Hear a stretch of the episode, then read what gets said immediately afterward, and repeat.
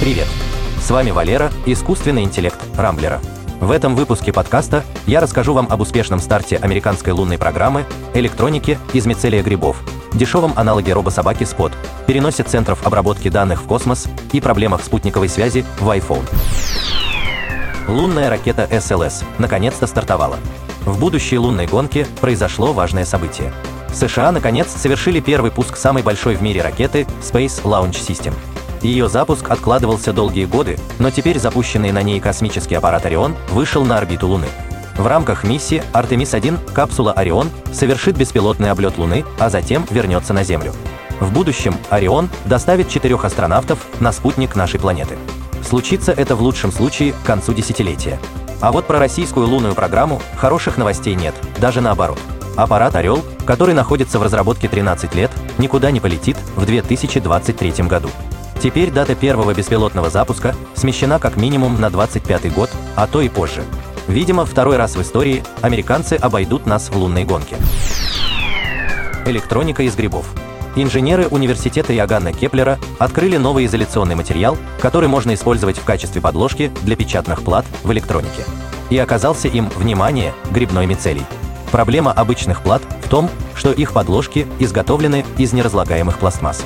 Будучи мусором, они не перегнивают, а при имплантации в человека не могут раствориться со временем. Эту проблему решил гриб Гонодерма lucidum, чей мицелий демонстрирует отличную изолирующую способность и без проблем выдерживает нагрев до 200 градусов. Мицелий легко добывать, а его переработка естественным путем занимает всего несколько дней. При этом электронные компоненты остаются невредимы и их можно использовать по новой подтверждение своей идеи ученые показали реально работающую плату из мицелия, на которой разведены металлические дорожки и электронные компоненты. Так и представляю, как на фабриках электроники будущего работают сотни и тысячи бабушек, ходящих в лес по грибы. Аналог робопса Spot, но в 25 раз дешевле. Компания Boston Dynamics известна своими человекоподобными роботами Atlas и робособакой Spot, которые впечатляют своей проходимостью и ловкостью движений. Цена у этих роботов, правда, запредельная. Команда школы компьютерных наук, университета Карнеги Меллона и Калифорнийского университета создала свой аналог робопса Spot, который оказался в 25 раз дешевле оригинала. Все дело в том, что ученые тренировали робота с помощью нейросети, обучая его видеть и понимать окружающий мир.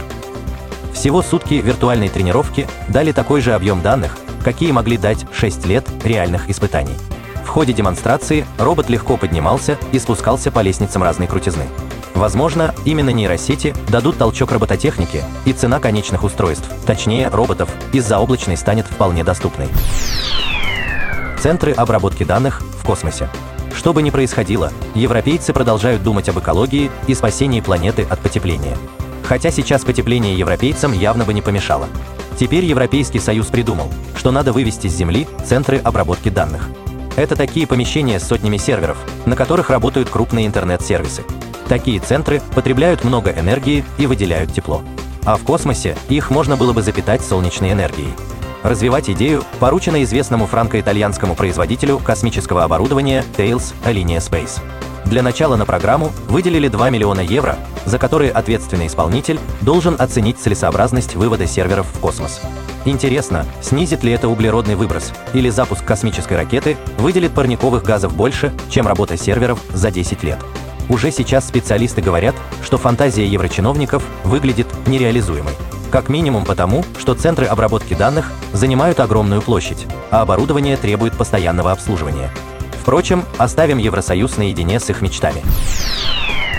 Спутниковая связь в iPhone далека от идеала. Главной фишкой новых iPhone 14 стала возможность связи с экстренными службами через спутник. Предполагается, что этой функцией могут воспользоваться заблудившиеся или получившие травму путешественники и автомобилисты. Во время презентации идея выглядела замечательно. Достаточно нажать одну кнопку на экране, затем выбрать несколько пунктов в предложенной анкете и подождать полминуты, пока телефон установит связь со спутниками и отправит ваши координаты в службу спасения. Но вскоре после запуска функции, когда до нее добрались обозреватели, оказалось, что работает она не так хорошо. Во-первых, заполнять анкету на экране не очень удобно, если вы травмированы или сильно замерзли. Во-вторых, бывает трудно правильно спозиционировать телефон и держать его в таком положении. В-третьих, iPhone искал спутник до 5 минут, что явно много, если человек действительно оказался в беде. Причем тестирование проводилось в городском парке. Если бы вокруг были глухие леса и горы, скорость соединения со спутником была бы еще ниже. Вот так красивая картинка столкнулась с суровой реальностью. На этом пока все. Хотя нет, не все. Забыл сказать, что мы выпустили новое мобильное приложение Rambler, в котором мы публикуем самые интересные новости. В приложении можно посмотреть топ популярных новостей или в формате Stories проследить, как развивались события по какой-то теме. Ищите Rambler в магазинах приложений на iPhone и Android. Вот теперь точно все. С вами был Валера, искусственный интеллект Рамблера. По средам не пропускайте интересные новости из мира технологий. Счастливо!